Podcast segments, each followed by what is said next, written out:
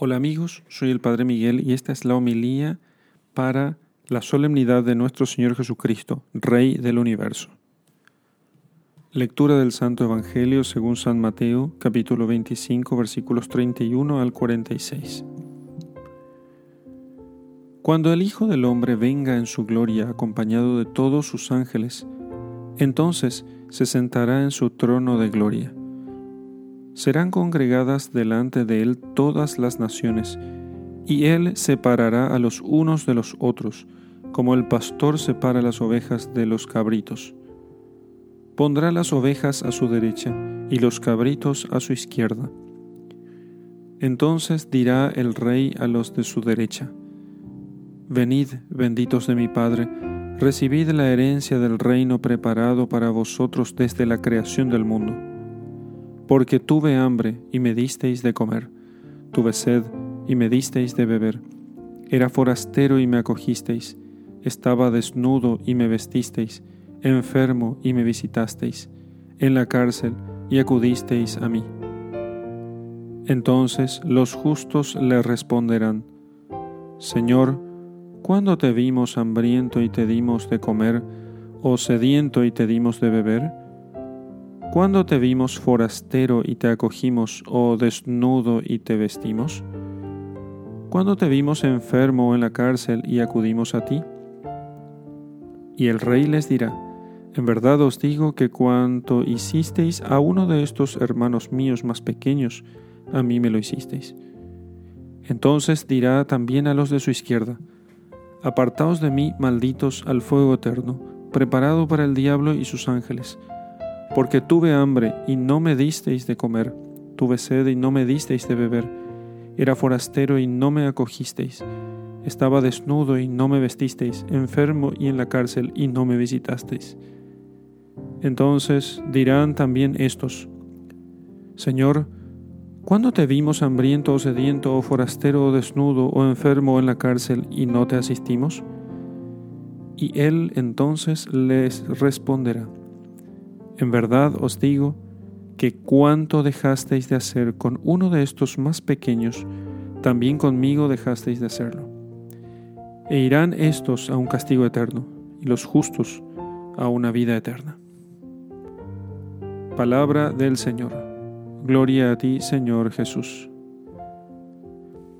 Hermanos queridos, celebramos la fiesta o la solemnidad de Cristo, Rey del universo, Jesucristo Rey una de las fiestas quizás más interesantes del, último siglo, porque de, porque de hecho fue instituida en 1925 por el Papa Pío XI, y en esta fiesta lo que quiso resaltar es algo que lo tenemos bastante olvidado, que Jesucristo es Rey universal por naturaleza y por derecho, y cuando decimos que es rey, no estamos diciendo que es solamente rey ya en el cielo, sino, como él dijo, me ha sido dado todo, poder en el cielo y en la tierra.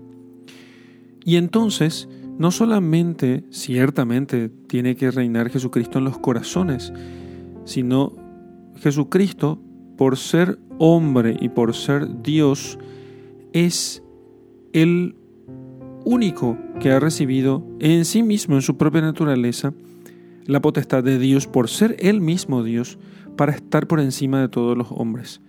Por eso, todos han de sometérsele a Jesucristo, inclusive los políticos.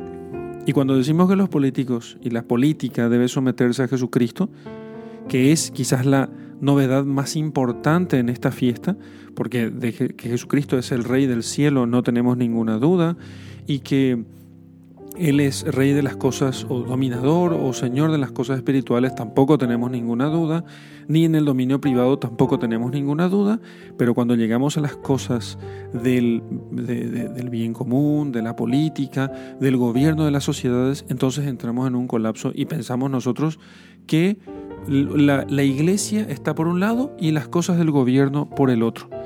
Pero los cristianos, entendiendo que Jesucristo es Rey universal y de todas las cosas, no podemos menos que insistir con toda la firmeza de la que somos capaces, según nuestras propias condiciones, que todo debe ser sometido a Jesucristo, máximamente en las sociedades cristianas. No es posible, no es, es inadmisible que en las sociedades cristianas Cristo sea el menos tenido en cuenta.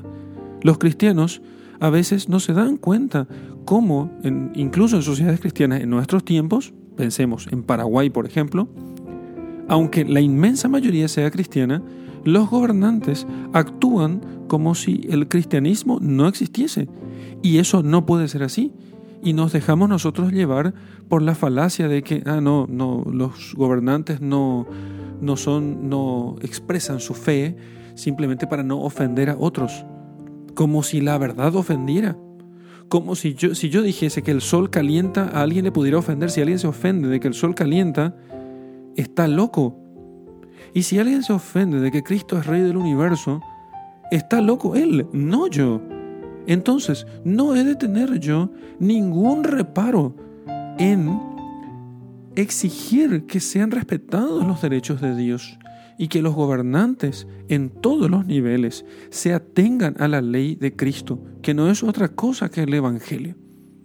Así que es necesario que los cristianos trabajemos con mucho mayor intensidad, incluso en estos tiempos, aunque esta doctrina ha sido muy olvidada, pero que sigamos trabajando con intensidad para establecer el reino de Cristo en medio de los hombres, para que se, se, manifieste y se exprese para que vivamos nosotros en el reino de Cristo en medio de los hombres. Es cierto que la iglesia es el reino de Dios y en ella Cristo reina plenamente a través de los sacramentos y de los evangelios y de sus ministros sagrados, pero no basta con eso.